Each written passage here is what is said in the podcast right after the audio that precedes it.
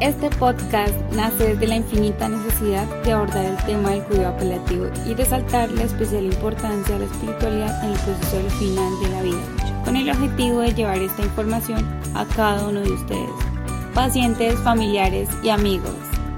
Este es un espacio creado para resolver sus dudas, compartir experiencias y aprender cada día sobre este tema tan desconocido en el proceso de la enfermedad terminal que puede convertirse en una herramienta indispensable para afrontar estos momentos tan difíciles. Hola, yo soy María. Hola, yo soy Ingrid. Y yo, Natalia. Somos estudiantes de enfermería de octavo semestre de la Universidad de los Llanos y en este espacio invitaremos a expertos, amigos, profesores, personas que queremos y admiramos y a ustedes para que aprendamos cada día más sobre la importancia del bienestar espiritual y el abordaje del cuidado paliativo en los pacientes y sus familias. Bienvenidos a Luz para tu Alma. Este es nuestro tercer episodio y estamos muy emocionadas de poder compartirlo hoy con ustedes. Les agradecemos que nos estén acompañando nuevamente en este proyecto tan lindo e importante hecho para ustedes, nuestros oyentes. En esta ocasión hablaremos sobre los síntomas de la persona en situación terminal, señales que nos permiten identificar que la muerte está a solo unos días de distancia, cómo identificar la agonía y sus efectos a nivel psicológico, espiritual y sociofamiliar, así como también qué medidas tomar o cómo abordar a la persona y cuál es ese ambiente ideal para que nuestro familiar, paciente o amigo afronte estos últimos momentos hasta la llegada de la muerte. Así es, Ingrid. Empezaré por contarles qué sucede en esta etapa final de la enfermedad. Entonces, en esta fase, la persona enferma experimenta un deterioro muy importante del estado general de su salud en todas sus dimensiones, lo que significa que la muerte se encuentra a tan solo unas horas o días de distancia.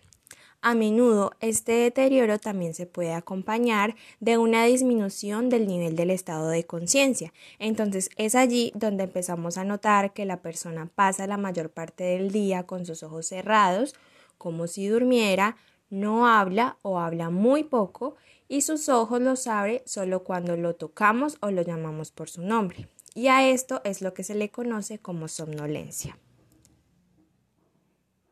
Y todos estos cambios impactan tan profundamente que generan una crisis emocional en la familia, sumada al agotamiento físico, económico, las incertidumbres de no saber qué hacer en esta situación.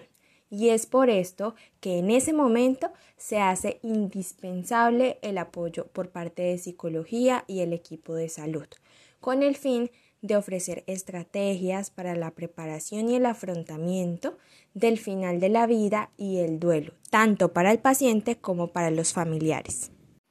Estoy de acuerdo contigo, Nata. Y entre las principales causas de esa crisis emocional familiar podemos encontrar el empeoramiento del estado del enfermo, aparición de síntomas nuevos, dudas sobre los tratamientos y su evolución, el agotamiento de los cuidadores o familiares, o sentimientos como la incertidumbre o el miedo. Si saben, en muchas ocasiones las familias asumen voluntariamente el papel del cuidador del enfermo en fase terminal. Lo pueden hacer por sentido de amor, compasión o sentimientos de obligación de cuidar. Esto produce cambios positivos en los integrantes de la familia y también para el crecimiento personal.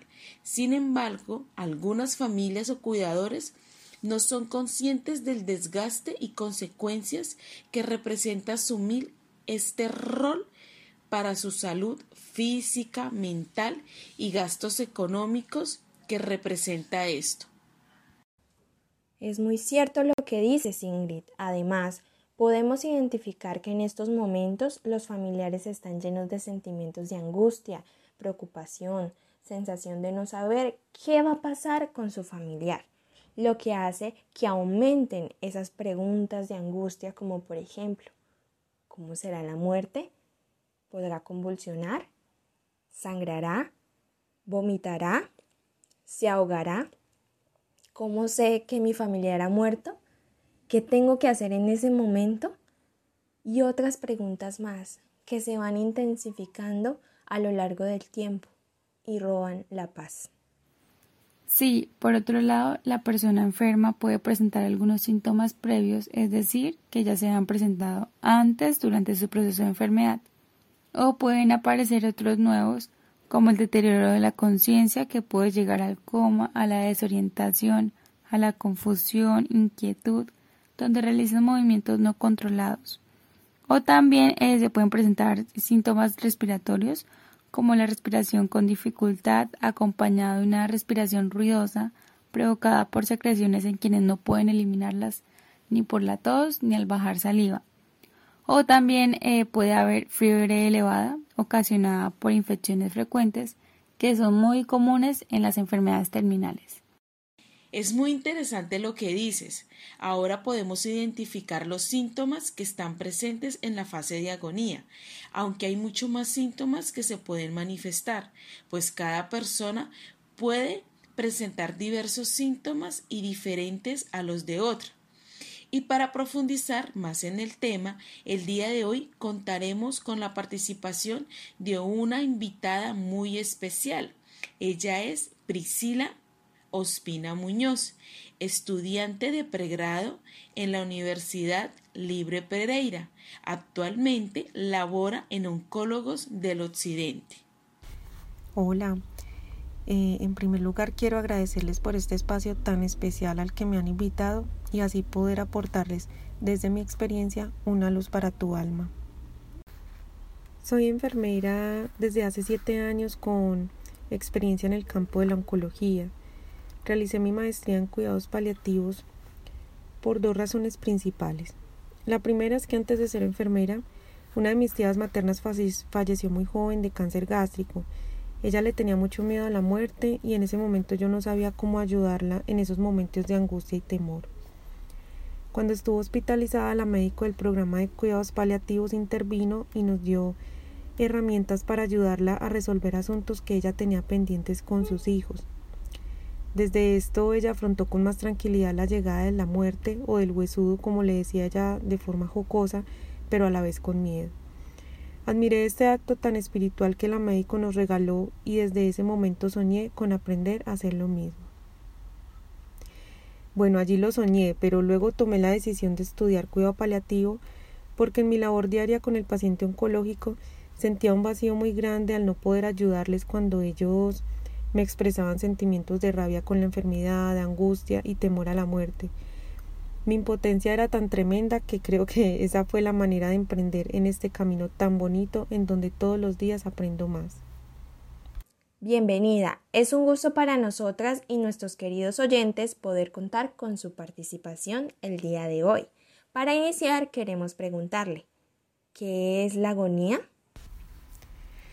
La agonía es el estado que precede la muerte y que aparece en la fase final de muchas enfermedades. Habitualmente su duración es inferior a una semana en un promedio de dos y tres días. Esta fase constituye una etapa muy dura y delicada que requiere una atención especial porque surgen necesidades tanto para el paciente como para su familia. Allí es muy importante que reconozcamos esta fase de la enfermedad ya que se caracteriza por un deterioro importante de su estado general, los síntomas se agravan y la dependencia es absoluta para todos los cuidados. Del adecuado reconocimiento de esta fase va a depender que los pacientes tengan un fin de vida con calidad y dignidad. ¿Cuáles son los principales signos físicos que se pueden identificar en un paciente en fase de agonía? Los síntomas más frecuentes durante la fase de la agonía son debilidad extrema que les impide a ellos moverse, hablar y o alimentarse. Hay ausencia de apetito, hay seroxtomía que es boca seca o cuando ellos sienten mucha sed, disfagia que es dolor para deglutir o para tragar, el dolor de la enfermedad de base se aumenta, hay disnea, que es dificultad para respirar. Puede haber fiebre, retención de orina y las extremidades se pueden poner frías y pálidas. En este momento aumenta la dificultad para la, administración oral de los medicamentos y hay presencia o no de estertores.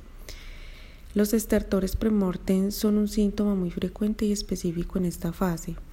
Son unos ruidos que se producen por movimientos oscilatorios de las secreciones en las vías respiratorias superiores cuando ellos inspiran y expiran. Generalmente esto se produce en pacientes que están muy omnibulados o, ya están muy débiles que ellos no pueden expectorar.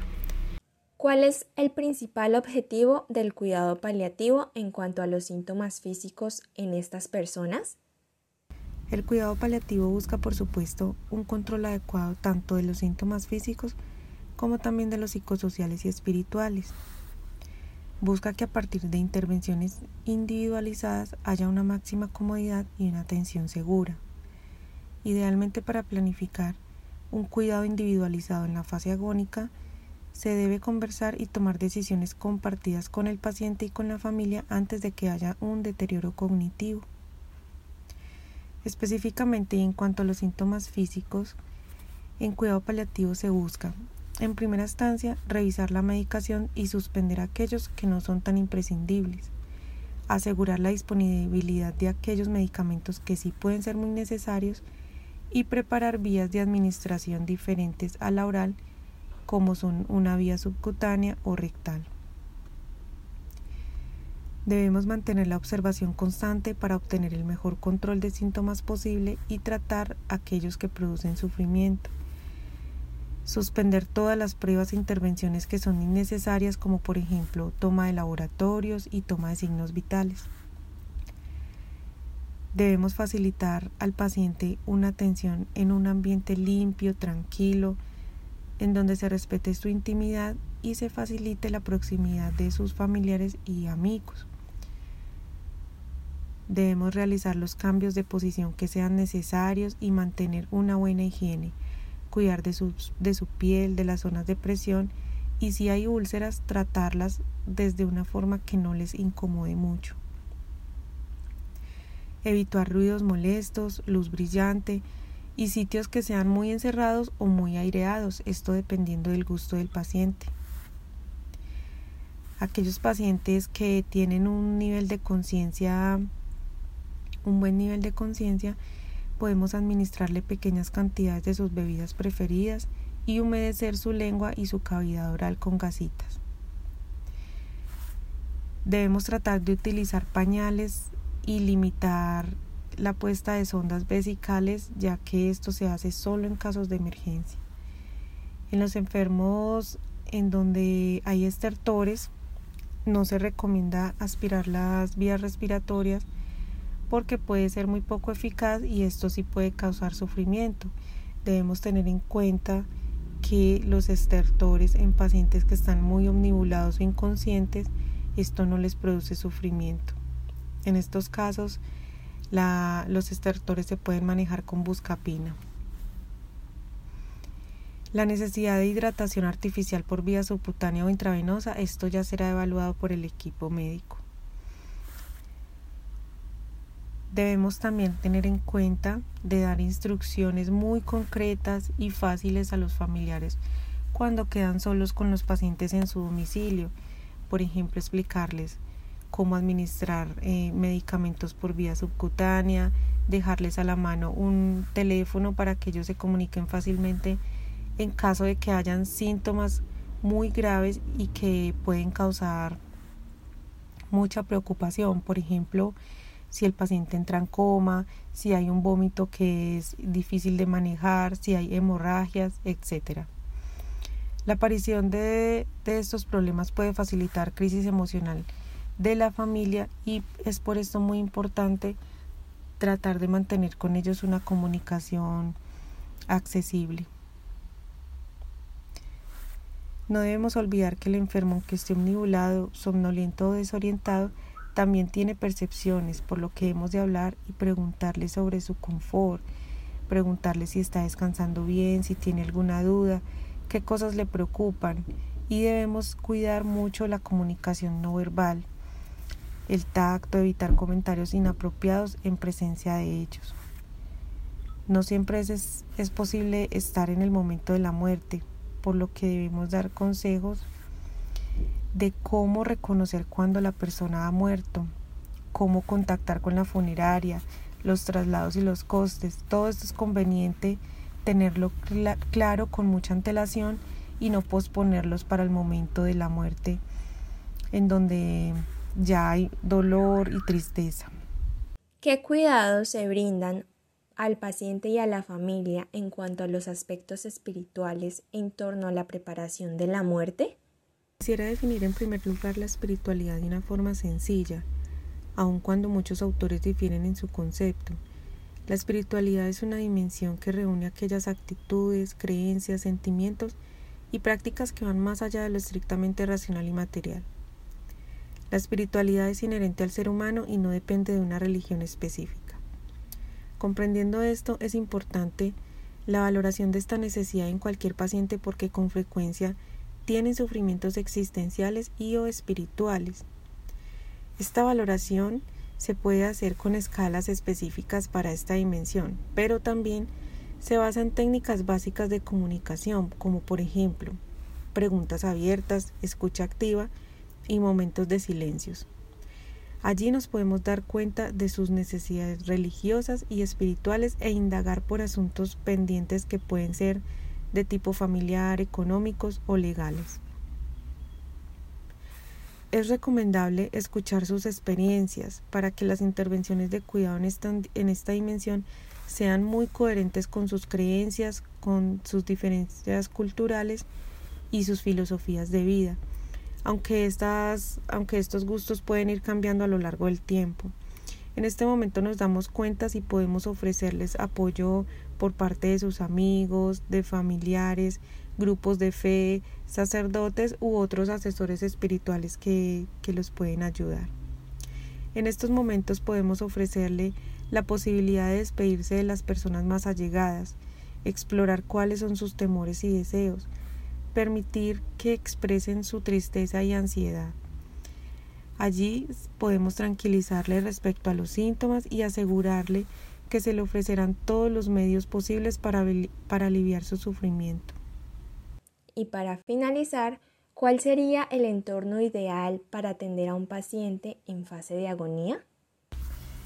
En cuanto a las recomendaciones para la familia es importante Asegurarnos de que la familia conoce el estado de muerte inminente del paciente. Utilizar un lenguaje claro, sin ambigüedades, no dar por supuesto el conocimiento sobre la fase de la agonía.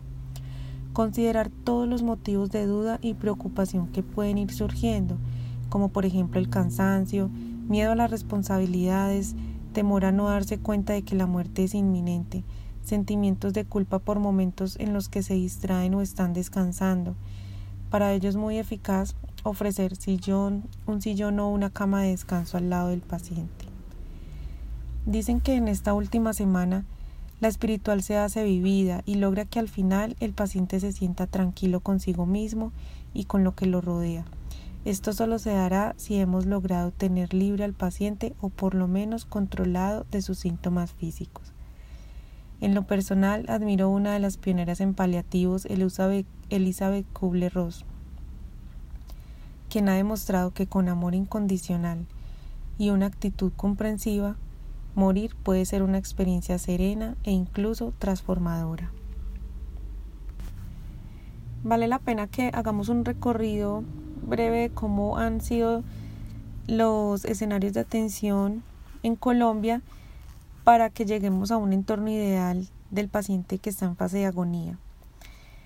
Los escenarios de atención en cuidado paliativo han cambiado a lo largo de la historia, debido a que el concepto sociocultural de la muerte se ha ido modificando a través del tiempo. Por esto se pasó de vivir el proceso con tranquilidad en la casa junto a los seres queridos a vivirlo en las instituciones de salud buscando un acompañamiento médico y tecnológico. Esto terminó tecnificando y mecanizando lo inevitable. Desde finales de los 60 esto comenzó a cambiar con nuevos modelos de atención en salud más humanizados. Aparecieron los hospices, que son hogares de cuidados paliativos que atienden a pacientes en fase de fin de vida. Posteriormente, la conformación de equipos entrenados en cuidados paliativos que brindan atención dentro de las instituciones de salud. Luego se hicieron unidades especializadas en cuidados paliativos y finalmente estas se volvieron al domicilio con los programas de atención domiciliaria, siendo esta pues una alternativa muy adecuada porque se racionalizan los recursos, se atiende al paciente en su casa, se hace un acompañamiento no solo a él sino también a su familia en este proceso de fin de vida. Existen también hogares de corta estancia que proveen cuidados paliativos a aquellos pacientes que no tienen eh, hogar y familia. Aunque en Colombia no son muchos los que hay, vale la pena tenerlos en cuenta como parte de los escenarios de atención de las enfermedades avanzadas en el final de vida. Muchas gracias por aceptar nuestra invitación y compartir sus conocimientos y experiencias sobre este tema tan importante como lo es la agonía y sus efectos a nivel físico, psicológico y espiritual, tanto en los pacientes como en sus familias. Ahora compartiremos con ustedes la experiencia de nuestra amiga Ingrid, quien hace parte de nuestro equipo Luz para tu Alma. Ella nos compartirá su experiencia personal acerca de la fase de agonía en un familiar. Así que bienvenida Ingrid. Muchas gracias niñas por brindarme este espacio para compartir con ustedes esta vivencia tan personal con la que tal vez algunos de nuestros oyentes se podrán identificar. Así que pues iniciaré contándoles que en mi experiencia tuve a un tío, hermano de mi papá, quien falleció en febrero de este año por un cáncer que inició en los riñones y se expandió al hígado y pues posteriormente a todo el cuerpo haciendo metástasis de una manera muy agresiva. Su pronóstico de vida fue muy limitado y corto, pues ya que contó con la poca suerte de ser diagnosticado en plena pandemia, pues lo cual dificultó todo su proceso y lo hizo más demorado. Lo pude acompañar a él en todo este proceso tan largo de citas médicas hasta cuidados personales. Desafortunadamente, solamente todo este proceso duró un año y medio y pues por voluntad de él solo tuvo una sesión de quimioterapia porque los efectos secundarios lo ponían más enfermo y no se sentía bien. Dentro de su tratamiento estaba la colocación de una ostomía, que es pues una abertura en el vientre en la pared abdominal. Aquí lo que se hace es que se coloca pues una bolsa que se llama depósito de ostomía que permite la salida de las heces algo que nunca se dejó realizar y solamente quiso esperar el momento de su partida en casa y ser acompañado por sus seres queridos. Bueno, Ingrid, comprendemos que esta situación fue difícil de compartir. Nos gustaría saber cómo fue ese momento en el que ustedes empezaron a identificar que tu tío se encontraba a tan corto tiempo de la muerte. Personal, puedo decir que es muy difícil empezar a identificar como esos síntomas los cuales nos dicen que esa persona ya está a punto de partir.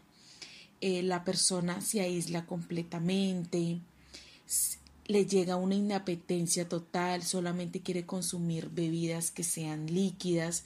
En muchas ocasiones, pues cuando hay esa obstrucción en la vía aérea, en la tráquea, la persona toca empezar a alimentarla con jeringa, su respiración cambia muchas veces se encuentra esa respiración más prolongada, otras veces más agitada. Su mirada es ida, sus ojos se llenan de lágrimas. Eh, en muchas ocasiones pues uno se acerca a hablar con ellos y ellos no quieren, simplemente no responden a las preguntas que uno les hace o hay una respuesta cortas como sí, no, la piel les cambia, se vuelve una piel más turgente, empiezan a perder de peso de una manera terrible y abrumadora. Entonces todos esos síntomas nos van indicando de que pues la persona ya ya está cansada de estar luchando con esa enfermedad, de que pues ya se dio a la derrota y quiere partir. ¿Cómo crees que afectó la enfermedad de tu tío en ti y en tu familia?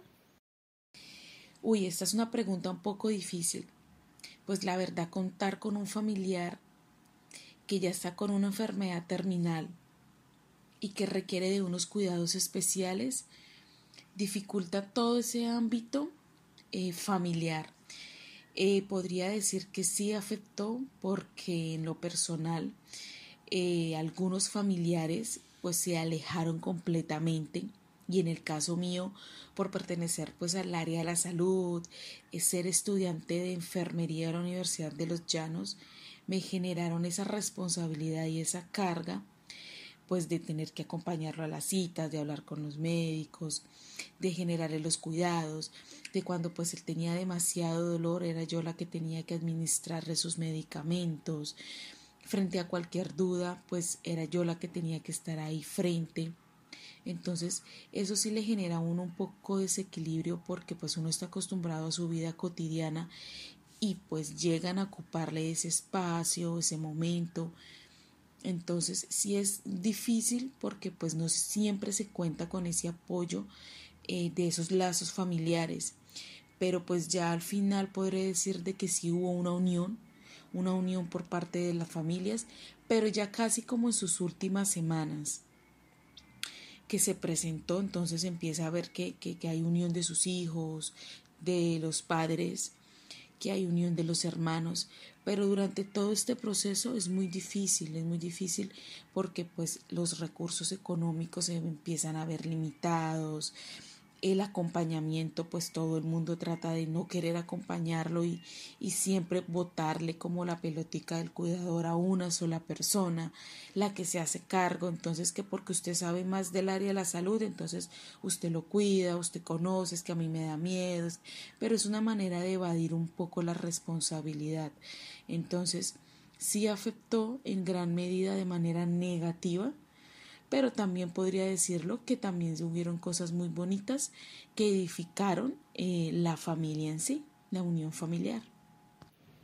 Ingrid, ¿nos puedes decir si hubo acompañamiento espiritual y qué hizo tu familia para afrontar la enfermedad y el duelo? Sí, afortunadamente pues él contó con esa ayuda espiritual. Dentro de su núcleo familiar, una de sus hijas era católica entonces ella le hizo ese acompañamiento por medio de un sacerdote, el cual iba pues periódicamente, se sentaba con él, lo escuchaban, estaban a solas. Entonces eso le permitía a él de pronto entrar en un momento de reconciliación, sobre todo cuando él estaba pasando por momentos difíciles en el cual su enfermedad le generaba demasiado dolor, estaba desesperado. Entonces, al traerle esa persona, en este caso el sacerdote, notábamos que él se sentía más tranquilo, que entraba en paz, que esos dolores disminuían, porque entraba como en esa reconciliación con él, con sus oraciones que le hacían. No solamente se contó con ese sacerdote, sino también otro hijo, pues pertenecía a la religión cristiana y le pudo traer un pastor entonces ese pastor también le hacía oración, se sentaba, lo escuchaba. Entonces todas estas medidas espirituales se pudieron ver que le ayudaban mucho a tranquilizarlo, sobre todo en sus momentos de agonía, de sufrimiento, en el que estaba desesperado y sentía mucho dolor. Se podía notar que cuando alguna de esas dos personas, fuera el sacerdote o el pastor, ingresaba a hablar, él sentía tranquilidad, su dolor disminuía, se sentía en paz. Entonces, sí se puede ver que hay un impacto muy positivo el tener ese acompañamiento espiritual. Cuéntanos acerca de tu experiencia en el rol familiar y de cuidadora y de qué manera te afectó. Bueno, dentro de ese rol mío como cuidadora de él, sí me vi muy afectada, sobre todo en la parte académica, eh, porque pues cuando ella se encontraba en su fase terminal, yo estaba eh, pasando por unos momentos académicos los cuales me requerían estar 100% eh, concentrada en la universidad de lleno. Entonces, cuando le brindaba los cuidados a él, me implicaba dejar un poco mi parte académica a un lado. Y también pues yo trabajaba, entonces era a la par estar luchando con esas dos partes, entonces pues sí se afectó un poco, la verdad sí se afecta y en muchas ocasiones pues no se sabe manejar, entonces sí genera como un desequilibrio un poco en no saber qué hacer, a qué darle prioridad, a qué no darle prioridad.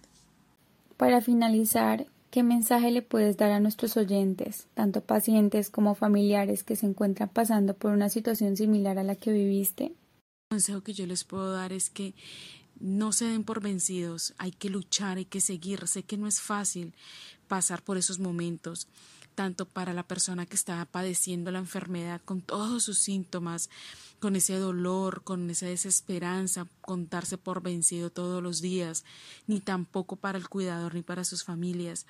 Sé que hay un desgaste, hay un cansancio físico, un cansancio mental, eh, un cansancio espiritual también, porque uno se agota, uno se cansa, aparte de que el cuerpo se cansa por estar tan al pendiente de esa persona pero la gratificación con la que uno se queda cuando su ser querido ya partido, ya no está con nosotros, y el saber de que usted hizo todo lo posible por esa persona, de que usted le garantizó a esa persona que su sufrimiento fue un poco menos, que le ayudó a mitigar, es algo que no se los puedo contar, pero es una sensación muy bonita, es el saber de que ayudaste a alguien, es el saber de que esa persona eh, te vio a ti como ese apoyo. Entonces, no, que les digo, no se den por vencidos, luchen, luchen. No es fácil, se los digo desde mi experiencia personal, pero esa persona en esos momentos difíciles necesita de uno, necesita de ese apoyo, sobre todo cuando se está en la agonía, cuando ya no se quiere nada, cuando no se quiere ni comer ni beber simplemente se quiere que la persona esté a su lado, que le dé su apoyo, que le dé su mano. Entonces, eso es mi consejo que les doy y la gratificación que le queda a uno por haber ayudado, por haber estado con esa persona, no se la da nada ni, ni nadie. Es algo muy bonito, es una experiencia que le enriquece a uno para toda su vida. Muchas gracias Ingrid por compartir con nosotros tu experiencia y gracias por esas lindas palabras de apoyo para nuestros queridos oyentes. Siempre es bueno escuchar la experiencia de alguien que ya haya pasado por una situación familiar o personal sobre la enfermedad terminal. Muchas gracias. Bueno, este fue el episodio de hoy. Nos vemos, como ya saben, por este mismo canal donde estaremos conversando más temas con ustedes. Muchas gracias por acompañarnos. Esperemos les haya gustado y nos vemos en el siguiente episodio. No olviden seguirnos en Instagram como arroba luz para tu alma para estar en contacto. En los comentarios pueden dejarnos sus inquietudes, experiencias acerca del tema o sugerencias sobre cómo les ha parecido nuestros episodios. Estaremos muy pendientes de ustedes, nuestros oyentes. Esperamos que continúen acompañándonos en este espacio y nos apoyemos entre todos. Sí, Además, no olviden seguirnos en nuestro canal de Spotify como Luz para tu alma, para que no se pierdan ningún episodio. Te invitamos a que compartas el canal con quien tú quieras y agradecemos inmensamente tu apoyo. Estamos muy felices de que hagas parte de Luz para tu alma. Chao. Adiós, muchas gracias. Hasta luego y muchas, muchas gracias. Y recuerden que Aquí siempre encontrarás luz para tu alma.